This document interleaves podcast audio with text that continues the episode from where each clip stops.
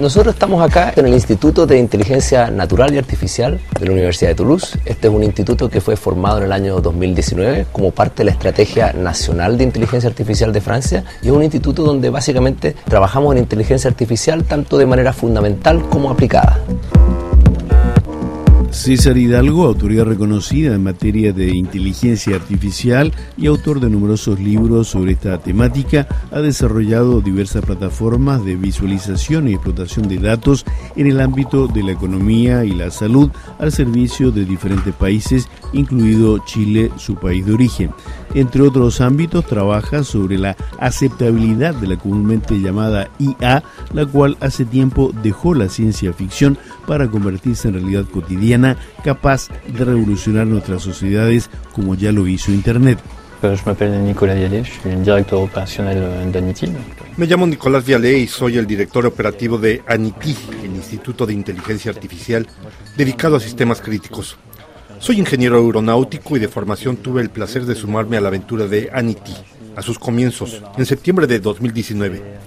Es una tecnología un poco misteriosa, un poco mágica y que probablemente va a modificar radicalmente nuestras costumbres. Tener la oportunidad de ser un actor y parte de esta transformación, incluso de una manera modesta, es algo que me atrajo y decidí dar ese paso. Decidé de, de franchir le pas.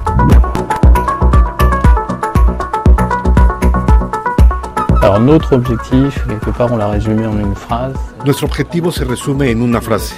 Hacer posible el uso y desarrollo de la inteligencia artificial de una manera sostenible para los sistemas críticos. ¿Qué significa esto? Básicamente se trata de mejorar las tecnologías de la IA para que puedan ser suficientemente confiables, robustas y explicables para poder instalarlas en sistemas críticos que tienen un fuerte impacto sobre el ser humano. También significa poder desarrollar las habilidades necesarias de una manera lo suficientemente masiva para ser desplegadas de manera significativa y facilitar la transferencia de la investigación hacia las empresas y la industria gracias a las habilidades desarrolladas de manera masiva.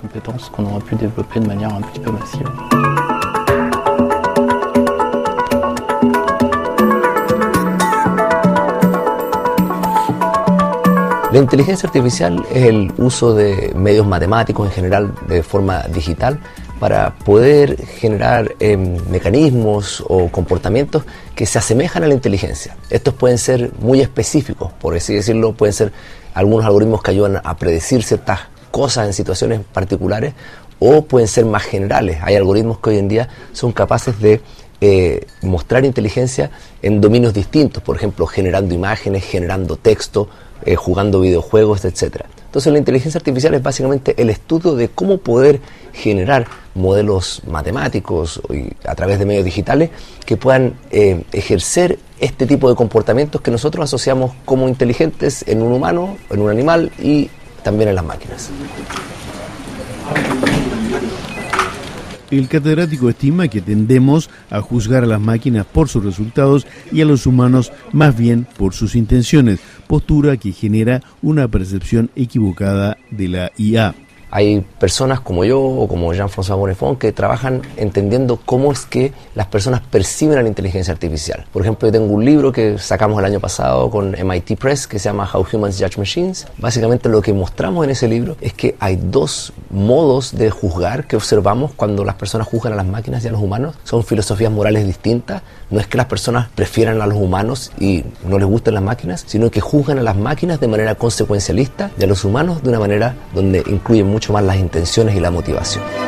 Open the pod bay doors, Hal.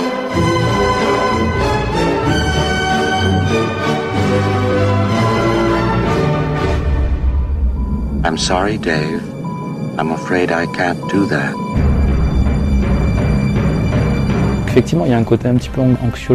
Efectivamente, hay un aspecto inquietante en la inteligencia artificial que provoca cierta ansiedad, pero no hay que tener miedo, porque las tecnologías no tienen un nivel de madurez, ni lo tendrán probablemente dentro de muchos años, si algún día lo alcanzan. Sin embargo, existe la necesidad de hacer que la inteligencia artificial sea un poco más transparente, en particular la que se basa en lo que hoy se llama aprendizaje profundo algo bastante misterioso, por lo tanto, existe la necesidad de dar confianza y por lo tanto es necesario explicar. Y eso implica que los sistemas sean explicables, que se pueda explicar la forma en que logran proponer tal o cual decisión. Eso es uno de los grandes temas para facilitar el despliegue de la IA de una manera significativa en nuestra sociedad.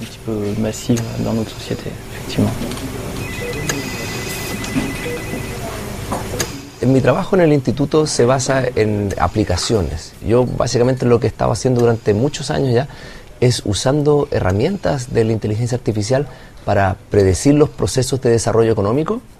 Ese es un área que se llama complejidad económica, que lleva más o menos 15, 16 años ya en la literatura científica, y lo que esa área hace es tomar data muy desagregada de las actividades económicas que están presentes en una región, en un país, y usa esa información en combinación con algoritmos de inteligencia artificial para predecir cuáles son las actividades, por ejemplo, que una geografía va a producir en el futuro o va a dejar de producir, cómo ese conjunto de actividades ayuda a explicar el ingreso, el crecimiento, la desigualdad, las emisiones. Uno puede usar inteligencia artificial también para entender la geografía económica.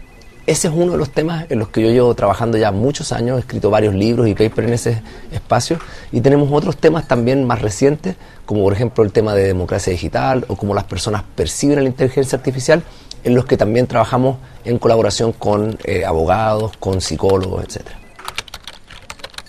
Euh, el instituto reúne a unas 230 personas, un centenar de investigadores, muchos estudiantes de tesis y postdoctorado, cerca de unos 90, más una treintena de ingenieros que nuestras industrias asociadas ponen a disposición precisamente para apoyar a los investigadores en su trabajo. Acompañar a los chercheurs en la recherche.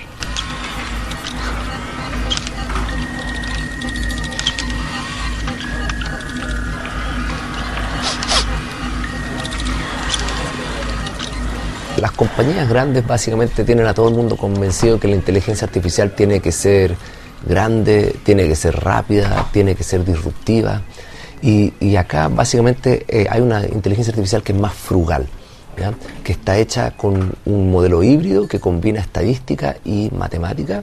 Y en ese modelo híbrido eh, se trata de desarrollar una inteligencia artificial que sea capaz de garantizar o certificar ciertos comportamientos. Entonces, una inteligencia artificial para sistemas eh, críticos de, alta eh, seguridad, por ejemplo, la aeronáutica o el sector automotor, donde uno no puede tener algo que funciona bien el 99% de las veces porque un, un por ciento de las veces es un desastre cuando uno está hablando de, de, cierto, un, un, aeroplano. Entonces, eso yo creo que es lo que distingue a la inteligencia artificial que se está desarrollando en ANITI que no es una inteligencia artificial basada como en grandes modelos estadísticos como lo que salen de Silicon Valley, sino que en modelos que tienen eh, fundaciones matemáticas más robustas. Que son más frugales, no son tan grandes en el sentido de que no es tirarle más data, más computador y más dinero al problema, sino que tratar de realmente pensar matemáticamente cómo poder hacer eh, algoritmos que sean más inteligentes y que podamos probar que se comportan de cierta manera en ciertas situaciones.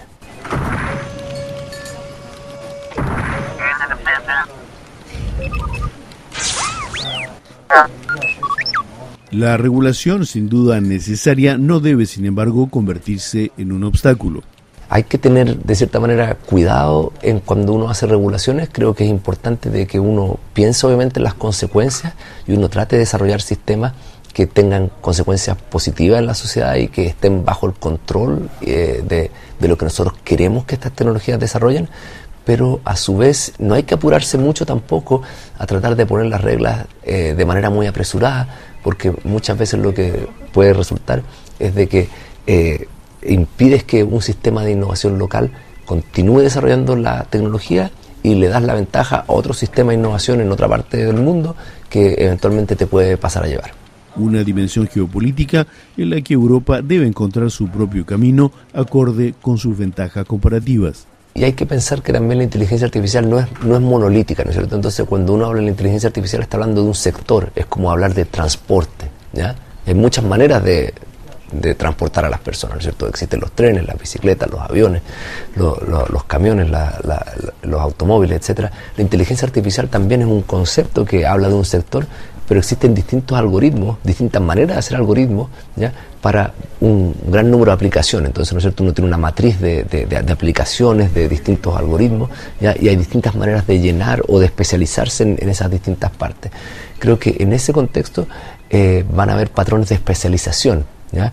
Donde distintas partes del mundo se van a especializar en distintos sabores de la inteligencia artificial, en distintas aplicaciones, ¿ya? y en ese contexto creo que es importante que, Europa también y que Francia generen ciertas especializaciones en, en, las partes donde nosotros tenemos ciertas ventajas comparativas, como las partes, por ejemplo, que incluyen estas garantías matemáticas o que incluyen aplicaciones que quizás tienen una cierta sensibilidad acá. Nosotros trabajamos también en aplicaciones que son un poco distintas a las aplicaciones que quizás se trabajan en otras partes. Aniti de Toulouse aspira a ser un protagonista importante de esta transformación profunda de nuestras sociedades. Yo creo que ahora Europa tiene una oportunidad porque eh, lo que se llama el poder eh, blando, el soft power de Estados Unidos, ha ido bajando eh, sobre todo en los últimos 5 o 6 años. ¿no es cierto? Estados Unidos era un país que en los años 90 era todo. ¿ya? dominaba desde un punto de vista político, militar, cultural, etcétera. Y, hoy en día sí, hay todavía mucho dinero, es una economía muy fuerte, pero desde un punto de vista cultural ha ido decayendo en, su percepción internacional y ahora no es el lugar a donde todo el mundo quiere ir. Europa es un lugar que es muy atractivo para vivir. Y en ese contexto nosotros podríamos explotar más esa atractividad para poder empezar a atraer a las grandes mentes del mundo a que vengan a trabajar a Europa. Eh, poder competir con las grandes universidades de Estados Unidos y de Inglaterra, que está pasando una situación similar, para atraer a los próximos genios que salgan de, India, de, China, de Japón, de África, de Latinoamérica, ¿no es cierto? Hay muchas personas en distintas partes del mundo que tienen mucho talento y que buscan oportunidades y esas oportunidades las vienen a buscar al, al, norte, lo vienen a buscar a Europa, lo vienen a buscar a Estados Unidos, pero Estados Unidos ha estado llevando mucho de ese talento durante los últimos 20, 30 años. Ahora Europa yo creo que tiene una oportunidad en el contexto cultural actual, pero ¿seremos capaces de aprovecharla? No estoy seguro.